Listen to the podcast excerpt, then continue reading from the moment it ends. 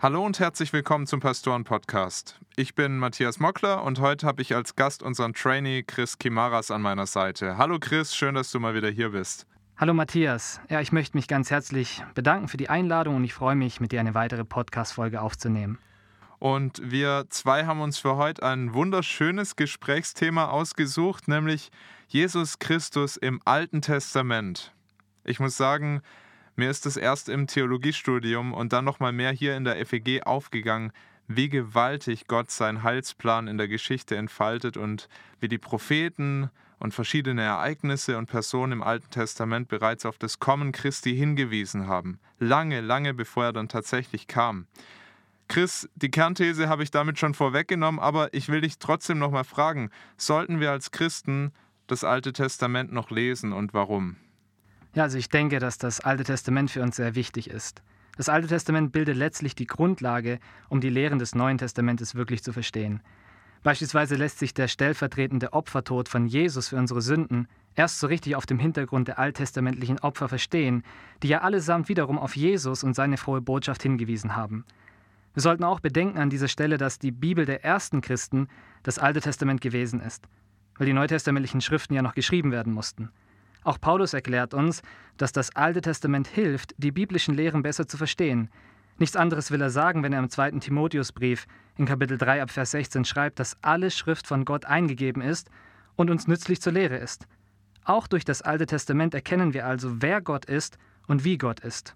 Du hast gerade schon darauf hingewiesen, dass zum Beispiel die Opfer auf das Opfer Jesu hinweisen. Jetzt gibt es ja aber doch viele Menschen und auch sogar viele Christen, die sich mit dem Gedanken schwer tun, dass Jesus bereits im Alten Testament vorkommt, dass das so klar im Alten Testament zu sehen ist.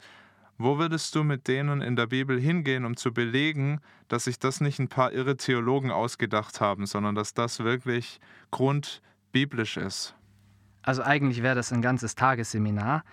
Aber um diese Frage kurz zu beantworten, zunächst einmal müssen wir anerkennen, dass Jesus selbst der beste Ausleger der Bibel ist. Und er verstand sich als Hauptperson der alttestamentlichen Schriften. Das sehen wir ganz deutlich beispielsweise im Johannesevangelium Kapitel 5 ab Vers 39. Da spricht er mit Juden, die seine Botschaft ablehnten. Und da heißt es dann in Vers 39, ihr sucht in der Schrift, denn ihr meint, ihr habt das ewige Leben darin. Und sie ist es, die von mir zeugt. Jesus selbst erhebt also den Anspruch, dass das Alte Testament im Kern von ihm und seiner Botschaft spricht. Und das sehen wir auch im Lukasevangelium Kapitel 24, als Jesus den Emmaus-Jüngern erklärte, dass das gesamte Alte Testament auf sein Sterben und seine Auferstehung hindeutete. Und auch die Apostel haben das Alte Testament Christuszentriert gelesen und verstanden.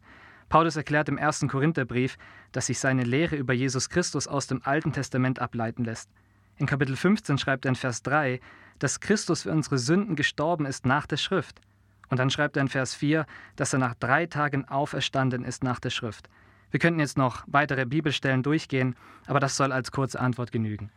Du sagst also, Jesus hat die Bibel so gelesen, das Alte Testament auf sich gedeutet, die Apostel haben es ihm gleich getan. Das sehen aber manche anders, auch Christen wiederum, die sagen, ähm, das können wir trotzdem nicht so erkennen in der Bibel. Ich habe das erst diese Woche in einem Buch über Glaubensfragen gelesen, das unter anderem auch leitende FEGler herausgebracht haben. Das heißt Glauben, Hoffen, Lieben. Und da schreibt ein Autor, dass Jesus im AT nicht vorausgesagt wird. Das sagt er explizit, Jesus wird da nicht vorausgesagt. Und er begründet es damit, dass wir sonst den Juden ihren Glauben absprechen würden. Wir nehmen dem AT dann seine Eigenständigkeit, sagt er.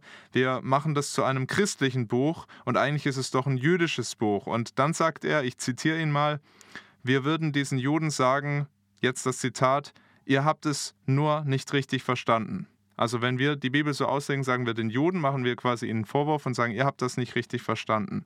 Wie würdest du mit so einem Einwand umgehen, dass wir den Juden was wegnehmen? Also wie gesagt, Jesus ist der beste Ausleger der Schrift. Er selbst war Jude und er verstand die Botschaft des Alten Testaments als eine fortlaufende Linie, die in ihm selbst seine Erfüllung fand. Mit anderen Worten könnte man auch sagen, dass das Alte Testament vom Neuen und andersherum nicht zu trennen ist. Die biblische Botschaft liest sich viel eher als ein roter Faden, der Jesus und sein Erlösungswerk im Mittelpunkt hat. Es ist auch sehr interessant, wie Paulus im zweiten Korintherbrief in Kapitel 3 das Thema vom richtigen Schriftverständnis aufgreift. Im Hinblick auf das jüdische Volk schreibt Paulus in Vers 14, aber ihre Sinne wurden verstockt, Denn bis auf den heutigen Tag bleibt diese Decke unaufgedeckt über dem Alten Testament, wenn Sie es lesen, weil sie nur in Christus abgetan wird. Matthias, das richtige Verständnis des Alten Testaments hat gerade etwas mit der Person von Jesus zu tun. Er selbst ist der Schlüssel zum Verständnis des Alten Testaments. Dann lass uns mal schauen, was die Juden, die keine Judenchristen geworden sind, im AT tatsächlich missverstanden haben. Wo würdest du sagen, zeigt sich besonders deutlich im Alten Testament, dass es Jesus voraussagt? Also im Grunde genommen sehen wir das schon im ersten Buch Mose. Im ersten Buch Mose lesen wir direkt nach dem Sündenfall, wie Adam und Eva versucht haben, ihre Schuld zu bedecken, indem sie sich Feigenblätter machten. Aber das war nicht die Bedeckung, die Gott anerkannt hatte. Er machte Adam und Eva ein Fell und bedeckte quasi mit dem Fell ihre Schuld. Und wir sehen, dass es für dieses Fell ein Tieropfer brauchte. Und diese Thematik wird im Alten Testament entfaltet. Wir sehen es herrlich vorausgeschattet auch im ersten Buch Mose Kapitel 22. Abraham steht unter einer großen Glaubensprüfung und er soll seinen Sohn Isaac darbringen als ein Opfer. Und das ist eine herrliche Vorausschau des Evangeliums, denn später sollte genau das geschehen. Der Vater sollte seinen eingeliebten Sohn Jesus Christus senden, um als dieses eine und wahre Opfer für unsere Schuld am Kreuz zu sterben. Und wenn wir an Jesus Christus glauben, dann ist unsere Schuld bedeckt, so wie es angedeutet ist im ersten Buch Mose Kapitel 3. Und wir sehen das auch im Alten Testament beispielsweise in Jesaja 53 sehr deutlich beschrieben, dass da der Knecht Gottes für unsere Schuld sterben sollte.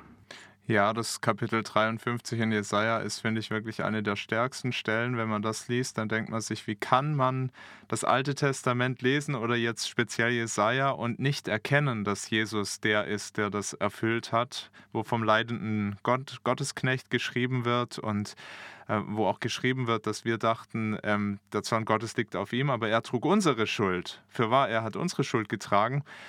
Nur muss man da nicht sagen, in dieser Zeit, als Jesaja das voraussagt, oder auch in dieser Zeit, in der Genesis geschrieben ist und über die Genesis auch berichtet, da war das natürlich nicht so offensichtlich. Vielleicht ist auch das, das, woran manche Anstoß nehmen, weil sie sagen, natürlich in dieser Zeit wusste noch niemand, wer ist jetzt Jesus genau. Ja, das kann man so sagen und wir haben es in der Bibel mit der fortschreitenden Offenbarung Gottes zu tun. Das heißt, wir wissen nicht, in welchem Umfang ihnen diese Botschaft klar war, aber das, was ihnen Gott offenbart hatte, das haben sie im Glauben in Anspruch genommen. Und sie wussten, um sich Gott zu nahen, braucht es ein Opfer.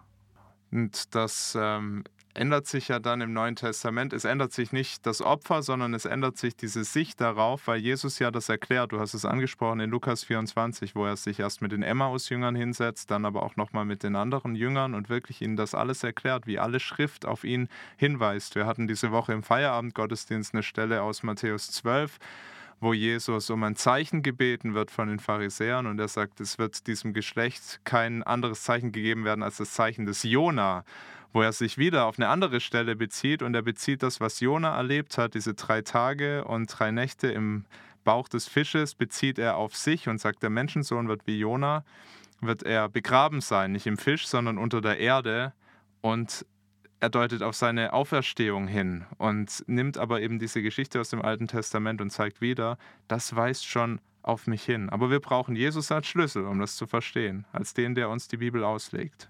Genau, und in gewisser Weise kann man auch sagen, dass das Neue Testament uns die richtige Sicht über das Alte Testament gibt.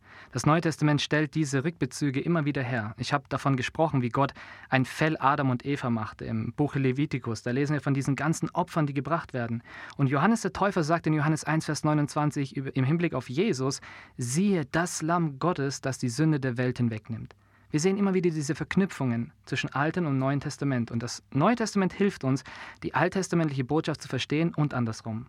Wenn das aber scheinbar so klar ist, wie kommt es dann, dass ausgerechnet die frommen Eliten Jesus nicht als Messias erkannt haben? Also die härteste Opposition, die bekam er von den Pharisäern und den Schriftgelehrten und Hohenpriestern. Das waren allesamt Leute, die waren super gut informiert, die waren sehr drin in den Propheten, in den Schriften des Alten Testaments. Das war ja ihre Bibel, hast du ja gerade selber gesagt. Die kannten das in- und auswendig, die haben das wirklich auswendig gelernt.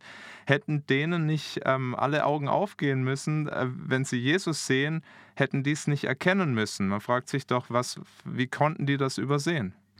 Naja, die Bibel sagt, im Zuge des Sündenfalles ist die Erkenntnisfähigkeit des Menschen eingeschränkt. Das heißt, auch das richtige Verständnis der Bibel, das muss durch Gottes Geist geschenkt werden. Wir können an dieser Stelle auch über Paulus nachdenken, der ein Pharisäer war, der in seiner Religion die meisten Fortschritte machte, der Ansehen hatte und anerkannt war.